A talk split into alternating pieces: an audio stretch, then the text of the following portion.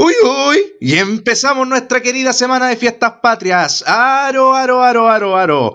Brindo por mi querida patria, por su cordillera y su lindo sol. Y brindo también por el albo que le voló la raja, Peñarol. Salud por todos los chilenos, pueblo lindo y bohemio. Y salud por todos los cruzados que le dieron el tremendo paseo a gremio. Bienvenidos a nuestro podcast, a nuestra segunda jornada de Los Jóvenes Promesas que se está grabando exactamente el 17 de septiembre a las 5 de la tarde. Y como pueden estar escuchando, estamos celebrando la breve al 18, mierda. Eh, y bueno, y bueno, bueno, sin más preámbulo, vamos a hablar de los temas y las noticias que vamos a estar discutiendo el día de hoy. Primero, lo primero y lo principal es lo principal. Colo Colo gana ante Peñarol teniendo como resultado final 2 a 1 en la fase de grupos de la Copa Libertadores. Con este resultado, Colo Colo está quedando segundo en la tabla del grupo, del grupo C. Universidad Católica vence 2-0 al club brasileño Gremio. Lamentablemente, a pesar de este resultado, el club chileno sigue quedando último en la tabla del grupo E. Claudio Bravo debutó oficialmente con el Betis este fin de semana pasado en la Liga de España, en la victoria por la cuenta mínima ante el Deportivo a la vez en condición de visitante. Este se estrenaría en su primer partido por el Betis con un gran tapadón. Igualmente, Inter de Milán goleó 5-0 al Lugano de Suiza en un duelo amistoso de preparación para la presente temporada. En este encuentro Alexis Sánchez fue titular, jugando los primeros 45 minutos del encuentro y brillando con dos asistencias para Lautaro Martínez. Y Arturo Vidal sin duda eh, es el jugador chileno que más da de qué hablar. Sorprendentemente, aún no se ha concretado su fichaje. Según el portal FC Inter 1908, el club solo le pide paciencia a Vidal, mucha paciencia. También, con respecto a, al tenis, el jugador austriaco Dominic Thiem derrota por 3 sets sobre 2 al jugador alemán Alexander Zverev en la final del US Open. Y también tenemos que hablar, como no, de nuestro tenista chileno Cristian Garín, que perdió dos puestos en la clasificación mundial de la ATP tras su eliminación en la primera ronda del Masters 1000 de Roma y salió del top 20 para ubicarse 21 avo.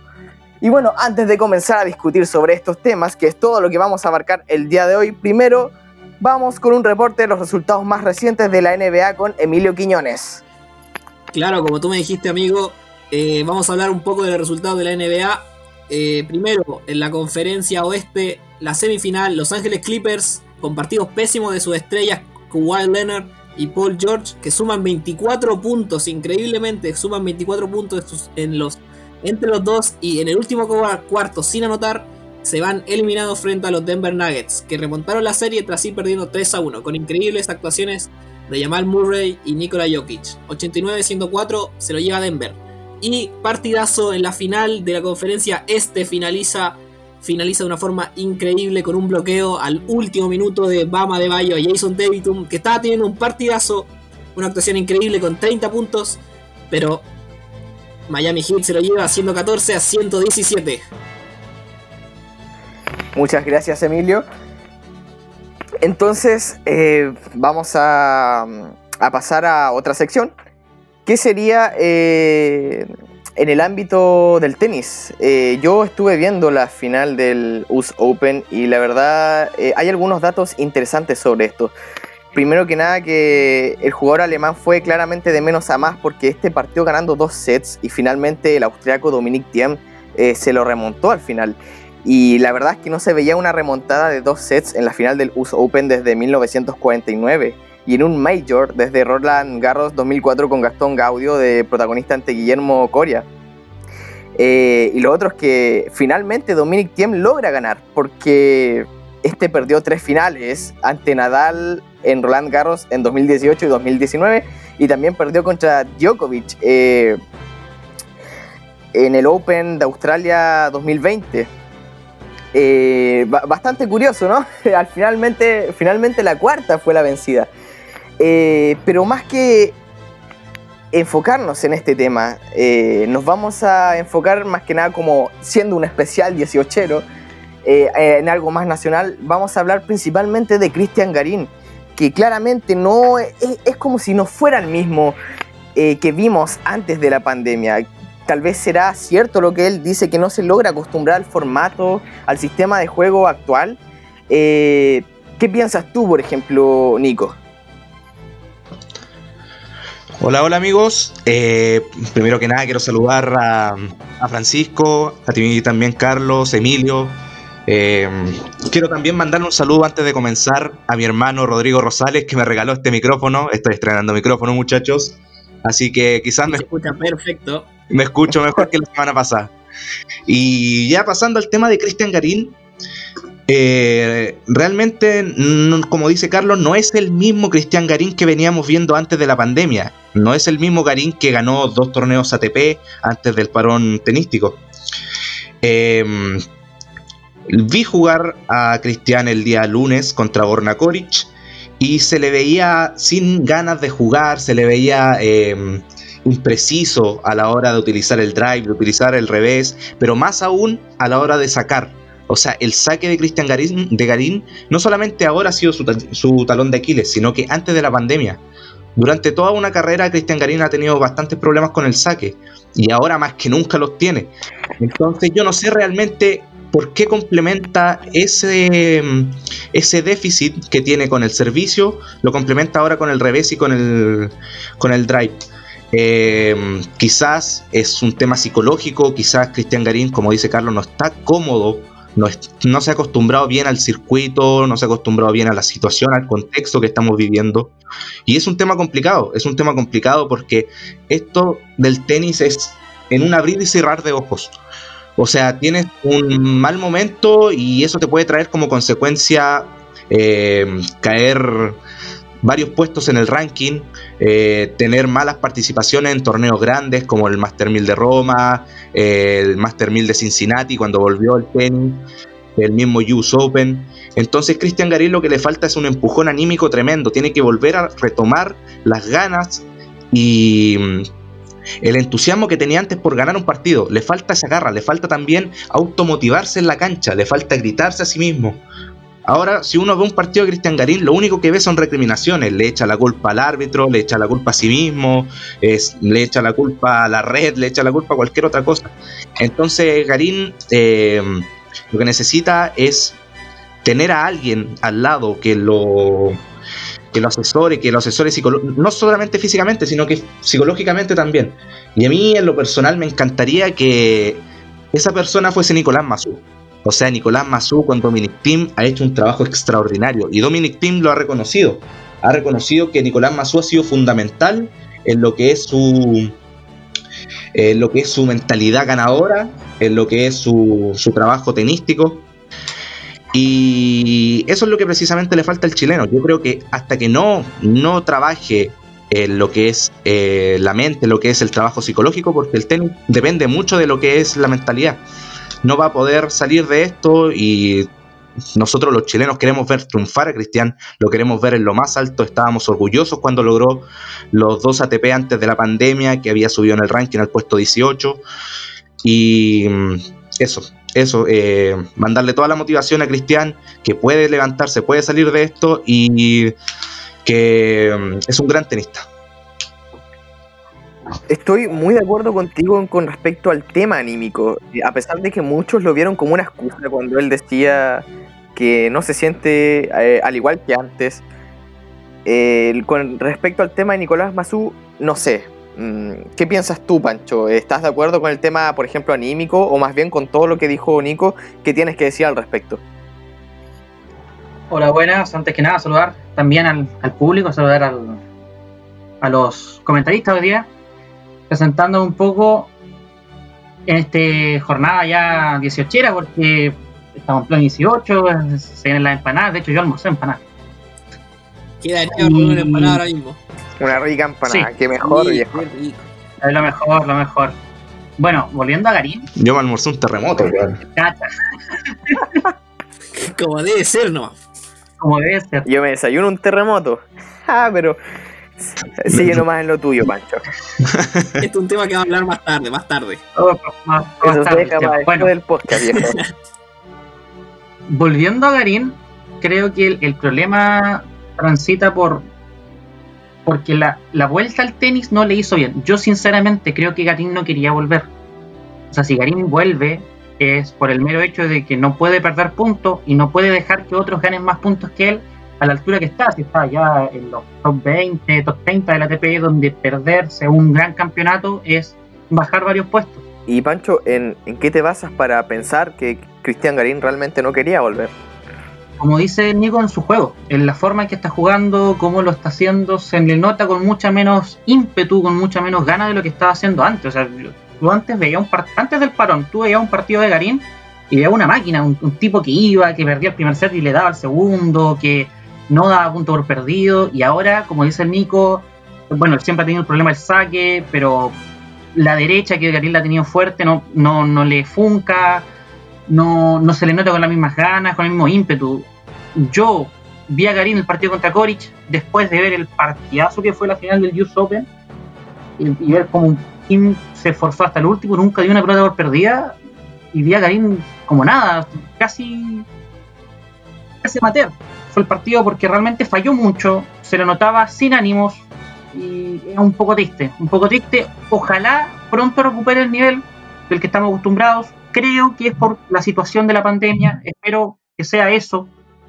Y en cuanto a lo de Nico Massú, mm, es- estaría de acuerdo, pero mm, tendría que ver qué pasa con el tiempo con Garín, porque venía bien Garín, venía muy bien antes de la pandemia.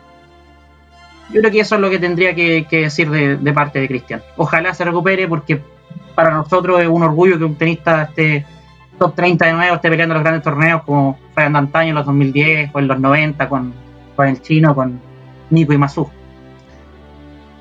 Eh, bueno, sí, todos los chilenos esperamos que Garín vuelva a recuperar su, su nivel. Ojalá que realmente siga jugando tenis eh, con un buen estado anímico. Yo creo que es lo más importante en un deportista al final. Eh, pero bueno, ¿saben algo con respecto a deportistas chilenos? Eh, no todos son malas noticias, puesto que presenciamos la Copa Libertadores y se sacan eh, dos victorias chilenas recientes, la de Colo Colo ante Peñarol y la de Universidad Católica frente a Gremio. Primero que nada quisiera partir comentando el partido de Colo Colo porque francamente Colo Colo eh, se dejó dominar en el primer tiempo jugando históricamente mal. Eh, sin embargo, eh, en la llegada del segundo tiempo realmente me taparon la boca haciendo una gran remontada. Yo la verdad no entiendo, no, no tengo idea de qué es lo que pudo haber hecho tanta diferencia realmente, ni idea si fue la charla en el camarín o el cambio de Valencia o acaso fue Peñarol, Peñarol el club que se confió y se dejó vencer realmente.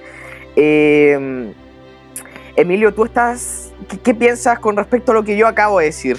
¿Qué, qué crees que puede haber sido ese, ese impulso? Sí, bueno, yo creo que definitivamente debe haber sido algo de la charla del camarín, algo, de, algo se debió haber hablado, ya Colo Colo venía dando un nivel mucho, menos, mucho peor de lo que uno espera de Colo Colo y haberle ganado a un grande de Uruguay es muy importante. Aparte también la, el, la sustitución de Valencia hace que Colo Colo deje de perder tanto ataque, empiece a generar más fútbol, porque hubieron muchos balones que en el primer tiempo, bueno, el, bueno, el primer tiempo no fue bueno para ninguno de los equipos, hay que decirlo, pero Colo Colo se lo supo llevar con el primer gol, con el centro y luego el penal de Paredes. Y tácticamente hablando, eh, Pancho, ¿qué, qué, qué nos podrías decir al, al respecto? Bueno, pues la, la presentación de la, la Gualbertoneta, súbanse a la Gualbertoneta que surge ya Gualberto como el gran técnico de Libertadores, a salvar a Colo Colo. Dios perdona, Gualberto no. Eh, claro, Dios perdona, Gualberto no. Parragués casi siempre. El- bueno, el partido Colo Colo fue harto malo, yo no te voy a mentir, yo lo vi entero y me, aburrió un poco. Me aburrió. Uno se espera más nivel, a pesar de que están harto mal, tanto Colo Colo como Peñarol, uno se espera más nivel de, de los clubes históricos de Sudamérica. Pero son tres puntos que a Colo Colo le funcionan, le sirven. Sinceramente, a pesar de que funcionó, porque funcionó, fue un buen cambio, no creo que Valencia deba seguir jugando por Colo Colo. Creo que la situación actual de Valencia no amerita que siga jugando. Debería, por último, hasta que todo se resuelva, eh, eh, suspender el contrato y, y no jugar, porque una pésima imagen para Colo Colo dejar por una persona que está con, con denuncias de intra- intrafamiliar. Entonces, La funa ahí le está pesando. creo que no debería jugar por, por lo mismo. Pero bueno, si lo hacen jugar y juega, jugó bien, ¿para qué andamos con cosas? Le cambió la cara a Colo Colo. Le cambió la cara. Paredes, el eterno Paredes, marcó su penal. Me parece correcto. Y bueno, Parragués, que tuvo ahí la última solo con el arquero y decidió no marcar porque Parragués, eh, caritativo. Un dios caritativo, Parragués. No, no necesitaba marcar.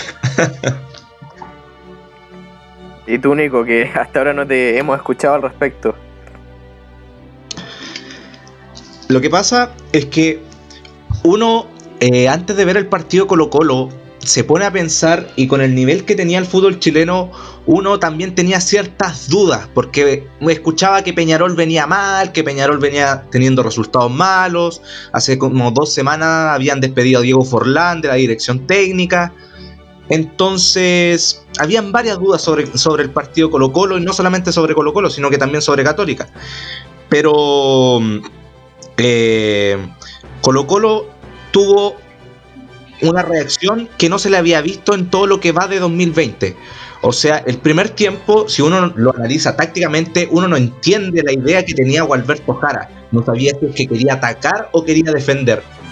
Pareció más defender que atacar porque no entró, o sea, entró sin ningún sin ningún 10, entró con un mediocampo compuesto por Gabriel Suazo, eh, César Fuentes y, y Carlitos Carmona. Entonces no había nadie que alimentara a Mouche volados por las bandas.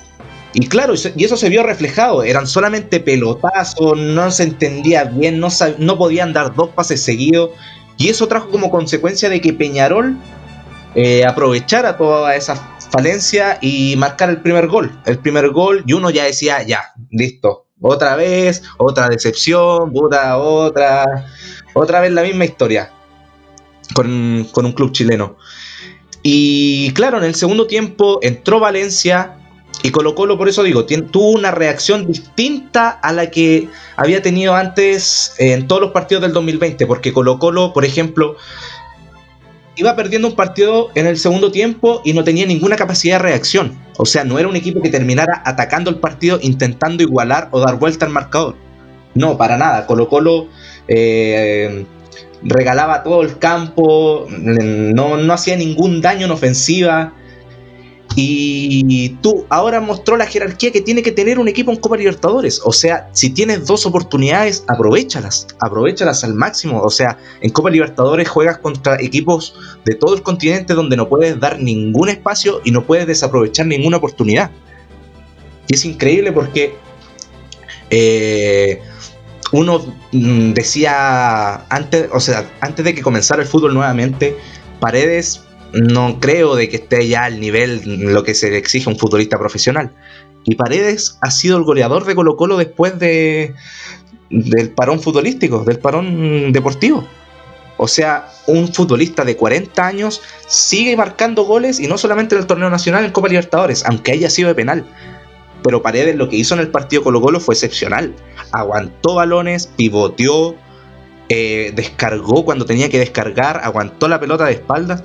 Entonces, claro, uno dice, este es el Colo Colo del segundo tiempo, este es el Colo Colo que uno quiere ver, este es el Colo Colo que tiene que aparecer siempre, no solamente en un momento cada 100 partidos, no, este es, este es Colo Colo viejo, Colo Colo, el club más popular del país, sí, es Colo Colo.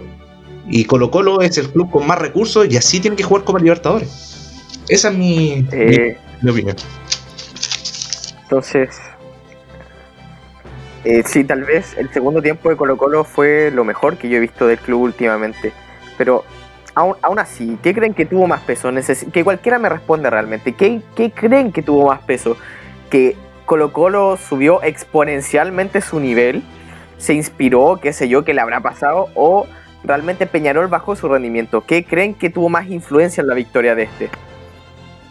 Yo, yo creo que eh, eh, principalmente, según la alineación, al principio del partido, el mediocampista ofensivo era Gabriel Suazo, una cuestión sacada de las mechas total. Fue una formación de Gualberto que no se entendía ni por si acaso. Yo creo que colocar un 10 fue la respuesta a que un- no existiera este, este abismo entre el mediocampo y la delantera. Eso fue lo clave también en la historia de Colo Colo. Pasa también que Peñarol, con el primer tiempo que tuvo Colo Colo, pensó que se llevaría tres puntos fáciles. Tres puntos fáciles. Por eso no hizo ningún cambio al comenzar el segundo tiempo, no hizo ningún movimiento táctico. Y lo fundamental fue colocar a un 10, colocar a, un creación, un mediapunta, colocar a Leo Valencia. Porque Leo Valencia, ¿qué es lo que hace? Leo Valencia alimenta a los jugadores por las bandas. Colo Colo juega con dos jugadores por las bandas, que son Mouche volados. Entonces, tener un mediapunta genera todo el juego del mediocampo y de las bandas de Colo Colo. O sea, provoca que Opaso pueda pasar libremente porque va a tener a alguien que le tire un balón, va a tener a, a un acompañante tan rápido como, como Mouche por esa banda. Entonces Peñarol lo que pasó es que se replegó, se replegó en un movimiento desesperado y Colo Colo comenzó a atreverse, comenzó a adelantar las líneas y eso trajo como consecuencia de que de que ocurrieran los dos goles. O sea, los dos goles no fueron una suerte de, de un equipo que no esté jugando nada, no. Eh, fue consecuencia de un gran movimiento táctico que hizo Colo Colo, que hizo Gualberto Jara. Y fue una consecuencia de la personalidad que tuvieron los jugadores de adelantarse, de atreverse, de atacar y de no replegarse ni comenzar a dar pases hacia atrás, ese fútbol lento del que estábamos acostumbrados a ver, no solamente Colo Colo, sino que todos los, casi todos los clubes chilenos.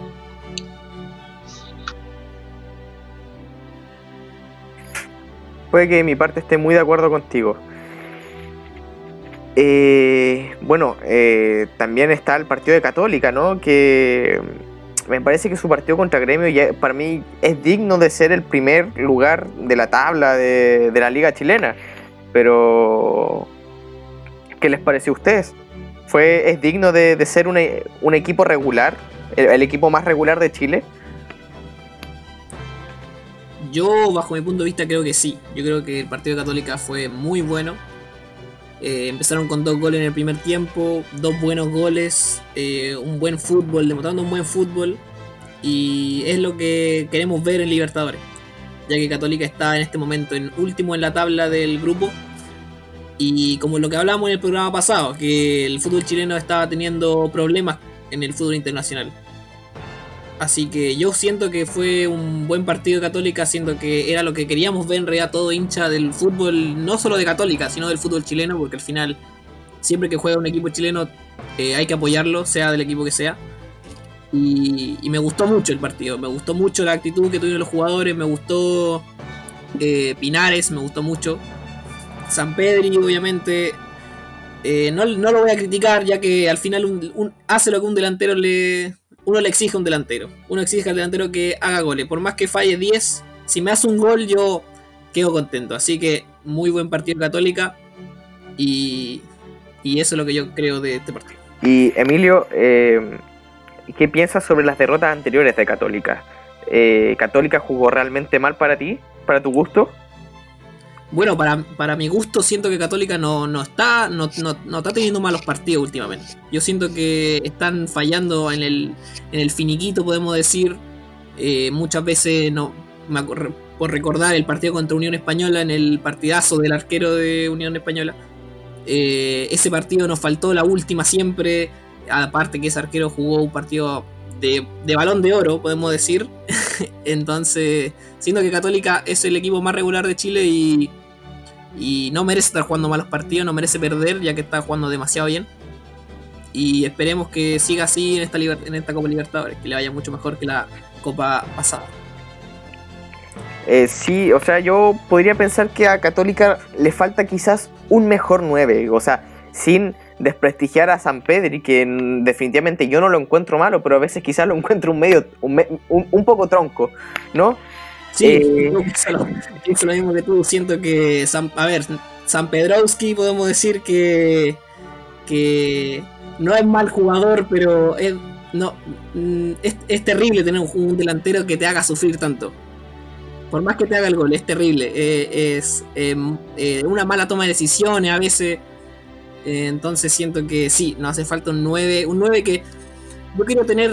Hace mucho tiempo que en la Católica no tiene un 9, hay que decir también. Pero yo. hace mucho tiempo. Entonces me encantaría tener un delantero que yo se la dé y, y sepa que es gol o lo más probable es que sea gol. Tener un delantero de esa calidad. Claro, es difícil también. con, con Samperi no es como 100% seguro que vaya a ser gol. Eh, ¿Tú qué opinas, Nico? ¿Qué opino del partido? ¿Qué opino de San Pedri? Eh, ¿Podrías incluir lo que tú eh, desees? Primero voy a ir con, con San Pedri. San Pedri para mí no es un mal delantero. No es tampoco un gran delantero. Es un delantero promedio, por decirlo así, un 9 promedio, pero que le falta, le falta ese, ese, esa última decisión, es, ese, em, ¿cómo decirlo? Ese olfato goleador que tienen la mayoría de los 9. La mayoría de los 9 goleadores. San Pedri, em, como dice Emilio, te hace uno, pero te falla 10. Y en Copa Libertadores no es muy favorable tener un delantero así. ¿Por qué? Porque Católica no tiene buena diferencia de gol. No tiene buena diferencia de gol. O incluso es el equipo que. O sea, tiene la misma diferencia de gol ahora que América de Cali. Pero imagínate San Pedri hubiera hecho esos dos o tres goles que falló. O que hubiese hecho dos, de, dos de tres. Católica ahora estaría más arriba y no tendría que preocuparse mucho de, la que, de lo que es diferencia de gol. Entonces, como dije delante, Colo Colo tiene que mostrar algo distinto porque Colo Colo es el equipo más grande de Chile. Católica también ahora es el, mejor equipo de Chile. Es el equipo que mejor juega. Entonces tiene que mostrar algo más en copas internacionales. Tiene que tener recursos que le exijan o que le aseguren eh, una buena participación. San Pedro para mí no es para Católica en Copa Libertadores, porque Copa Libertadores es un exige un rendimiento mucho más alto y los goles son algo que no se puede perdonar, no pueden fallar los, los jugadores. Puede fallar una, dos, pero fallar tres, cuatro, no, no, para nada. Porque por diferencia de gol puedes quedar eliminado fácilmente. Y ahora, analizando el partido de Católica, Católica hizo en general lo que viene haciendo en el fútbol chileno y lo que no había hecho en copas internacionales. No solamente en esta Copa Libertadores, sino que en la Copa Libertadores anterior, cuando estaba Gustavo Quinteros. O sea, en los dos primeros partidos de esta Copa Libertadores, Católica no hizo nada, no mostró nada, nada de juego. O sea, Católica venía ganando el fin de semana, pero en la Copa Libertadores a mitad de semana no mostraba nada. O sea, Inter de Porto Alegre le dio un paseo en Brasil y le pudo haber hecho 5 o 6 goles. Acá América de Cali no, no jugó tan ofensivamente, pero aprovechó las oportunidades que tuvo y logró ganar el partido. Y ahora Católica mostró algo distinto, mostró una dinámica de juego eh, ordenada, ordenada, eh, muy táctica, o sea, los jugadores se entendían como nadie, el mediocampo de Católica extraordinario, y quiero destacar especialmente a Ignacio Saavedra, que es como es un relojito suizo en el mediocampo de Católica, o sea, funciona de manera perfecta, quita, eh, desahoga, juega en forma vertical, va hacia, el área contraria. Es un jugador completísimo, completísimo y que yo creo que ya debería Reinaldo Rueda darle rodaje en la, en la selección chilena. Y lo otro que quiero destacar de Católica es, es el gran trabajo que ha venido haciendo con las divisiones inferiores. O sea, Católica en Copa Libertadores terminó jugando con cinco juveniles, si es que no me equivoco. Terminó Marcelino Núñez en cancha, terminó César Munder, Diego Valencia, el mismo Ignacio Saavedra y el Catuto Rebolledo. El Catuto Rebolledo. Entonces, Católica viene haciendo algo muy distinto a los demás clubes chilenos. Y esto era lo que le faltaba. Le faltaba reflejarlo en lo que es Copa Libertadores. Le faltaba reflejarlo en lo que es Copa Libertadores. Y esperamos, esperemos de que lo siga reflejando, que vaya a jugar un gran partido a Cali, que le saque diferencia al equipo colombiano, que después vaya a hacer un gran partido a Brasil y que después cierre la llave en Santiago con Inter de Porto Alegre y pueda clasificar a los octavos de Copa Libertadores. Y si no es así, que vaya a una Copa Sudamericana, pero que, el- que lo siga haciendo bien, porque Católica tiene aires de que está para grandes cosas. Está para grandes cosas y Ariel Holland cada vez le va agarrando más la mano al equipo y está proponiendo algo distinto, algo que no se veía en Católica desde antes. Mm, Entonces, tú hablas eh, de Católica, eh, se podría decir que lo ves como co- de cara al futuro como algo prometedor, ¿no es así? Sí, sí, sí, veo que Católica, o sea, si es que juega como ayer, si es que juega como ayer, claro, puede llegar a hacer grandes cosas en Copa Libertadores, como lo viene haciendo en el torneo nacional, o sea, ahora mismo le sacó 6 puntos de ventaja al segundo, y el torneo pasado terminó como 13 puntos arriba de- del segundo también, que era Colo Colo. Entonces Católica tiene que demostrar ya no solamente en el torneo nacional, sino que en copas internacionales de lo que está hecho y de lo que está eh, de lo que está trayendo su proyecto, su proyecto de juego, su proyecto institucional. Entonces, eh, sí, yo creo que Católica está para grandes cosas. Hay que esperar, hay que esperar. Y también creo, creo que eh, ha sido un factor enorme el hecho de jugar dos partidos por semana.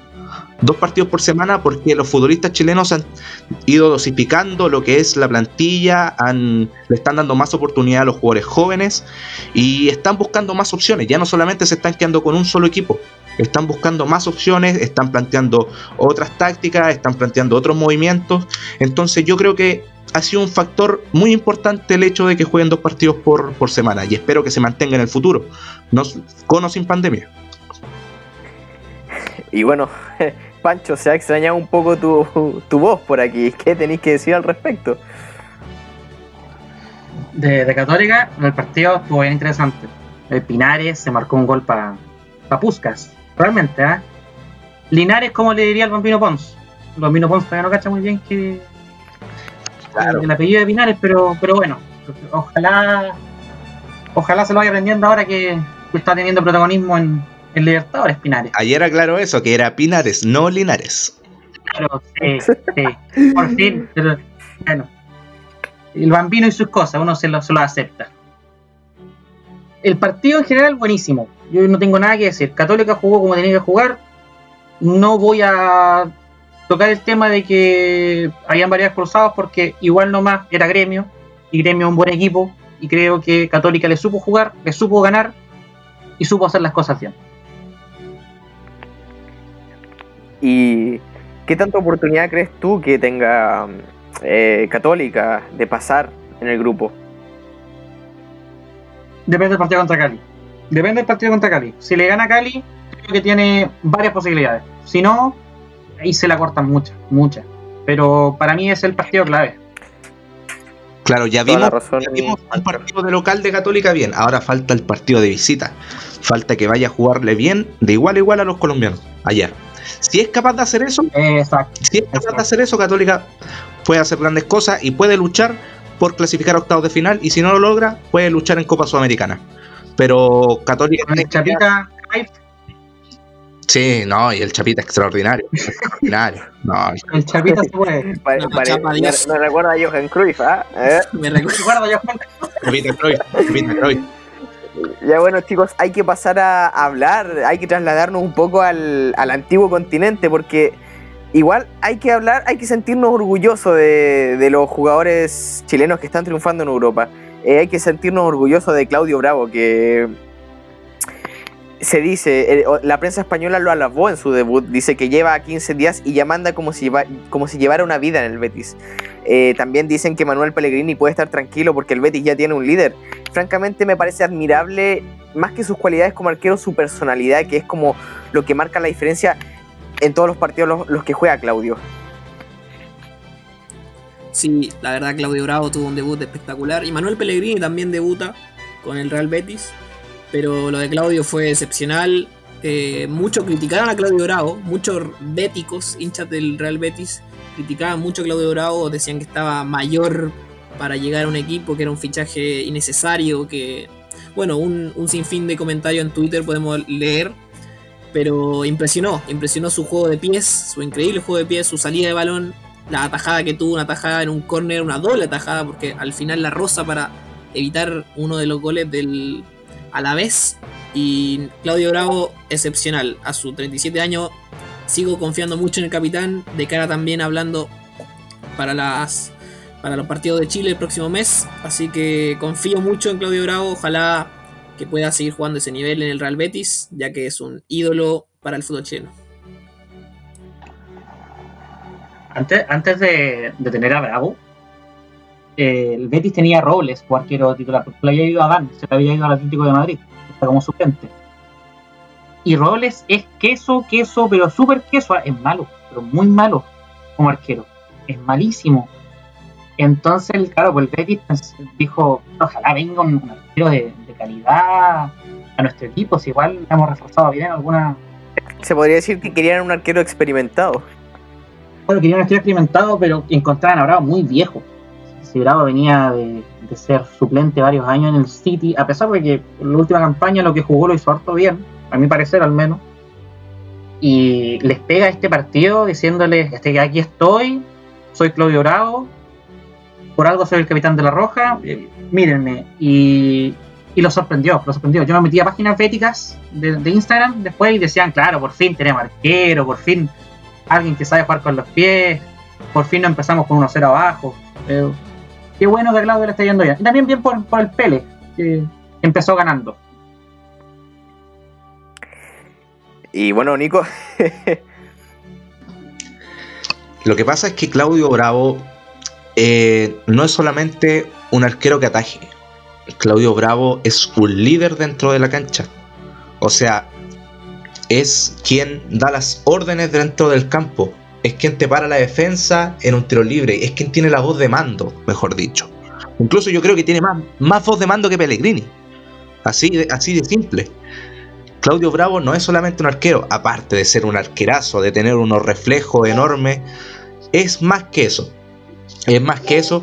Y me pone contento, me pone contento el nivel que está mostrando Claudio Bravo, a pesar de tener 37 años y a pesar de, de que no venía siendo titular en su, en su antiguo club. Entonces, eh, me pone contento también por la selección, porque ya se vienen las clasificatorias.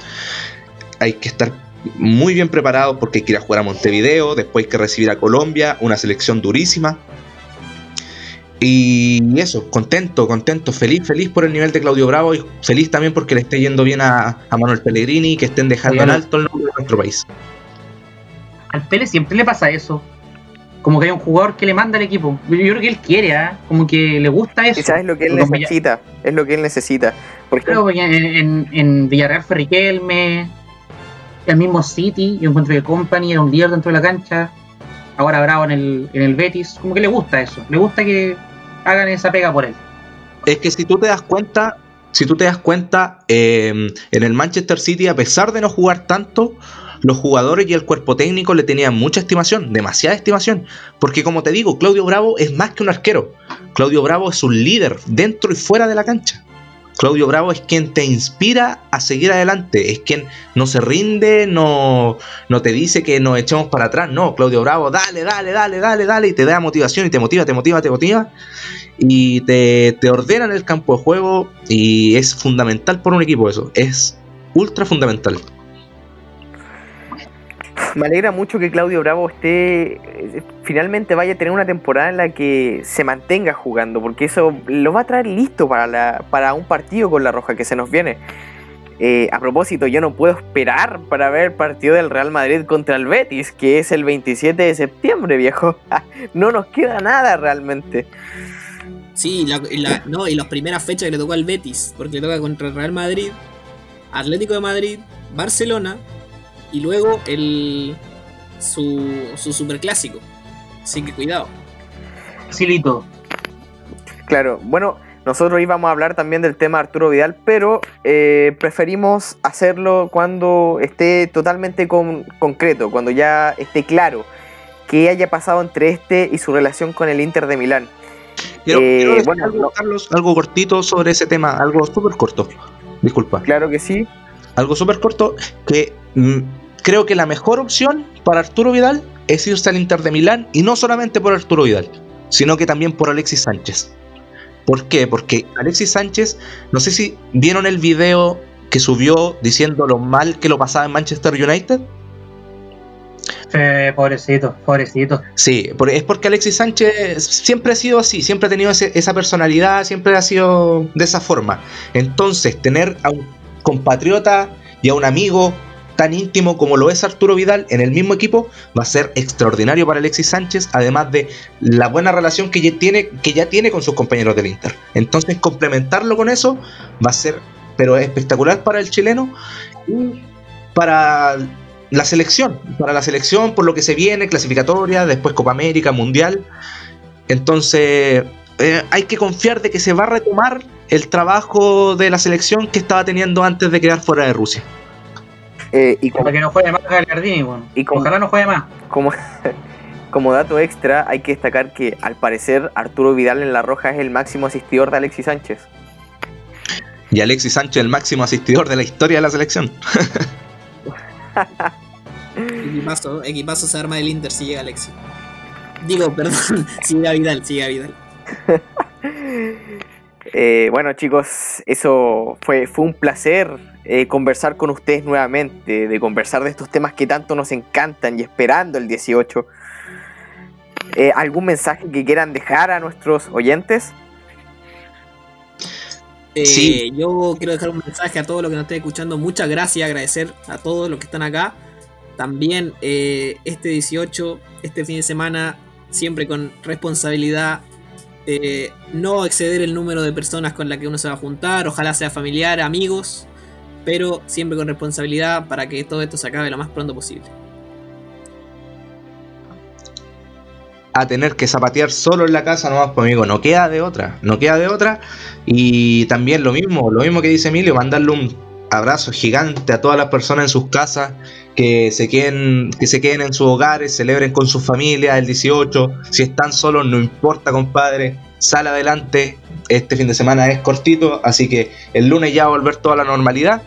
Y lo otro, quiero agradecerle a todas las personas que escucharon el primer capítulo, que eh, nuestro, nuestro editor, por decirlo de alguna forma, no sé qué cargo tiene, pero nuestro editor eh, nos dijo que nos escucharon más de 60 personas entre Chile, Argentina y España. Entonces eso es un... Es una motivación extra para nosotros que solamente estamos acá para llegar llevarles diversión, análisis y la mejor información deportiva. Así que un abrazo gigante y muchísimas gracias. Algo corto, antes de, terminar, yo quiero dedicar unas pequeñas palabras a lo que está sucediendo en el fútbol femenino. Encuentro que es súper importante nombrar la calidad de fichajes que se está mandando la liga inglesa. Alex Morgan fichó por el Tottenham, Rose Laville fichó por el City, al igual que Sam Mewis, Kristen Press fichó por el United y Tobin Head también fichó por el United. Creo que esto es súper relevante, es un cambio súper importante que campeonas del mundo empiecen a fichar por los clubes europeos, le va a dar más eh, voz, se va a dar más, más pantalla al fútbol femenino y espero que esto signifique el crecimiento en, en general del fútbol femenino. Un saludo también a ahí a los oyentes, me- unos amigos me, me comentaban si les podía mandar unos saludos por el, por el podcast, yo les dije ni a palo. Y bueno, Paguen los Eso. hueones, paguen los hueones por el saludo. cobrando, compadre. Eh, eso, muchas gracias a los que nos escucharon en el primer podcast. Ojalá siga la, la cantidad de gente en el segundo. Incluso Ganó el Conce y ganó el Vial. Para los de la octava, para que sepan eso en, en tercera división, en la segunda división profesional. Nada más de mi parte. Muchas gracias por escuchar. Viva Chile. ¡Viva Chile, Viva Chile. mierda! Viva Chile, mierda. Feliz 18 a todos. Oigan, oigan, y antes de terminar también, antes de terminar también, recordar que un 18 de septiembre del año 2015 se suicidó Eduardo Bombalé, eh, un gran comunicador deportivo, un ídolo, un gurú para el, para el deporte chileno. Entonces, eh, mandarle un saludo gigante a los hijos, a la familia, decir que fue el más grande, un personaje importante no solo en el deporte, sino que en la historia de las comunicaciones. Así que eso, muchas gracias. se murió el bomba. ¿Hace cuánto fue ya? Fue. Lo dijiste, se me olvidó. Sí, 2015, cinco años. Cinco años. Sí. Se murió. Bueno. Una jalada aire por Bombalé. Perfecto. Carlos, ¿nos despides? Eh, bueno, salud, mierda. Y a celebrar el 18 en la casita. Está curado ya este weón. Chao, está chao. Chao. Adiós a todos. Chau, chau.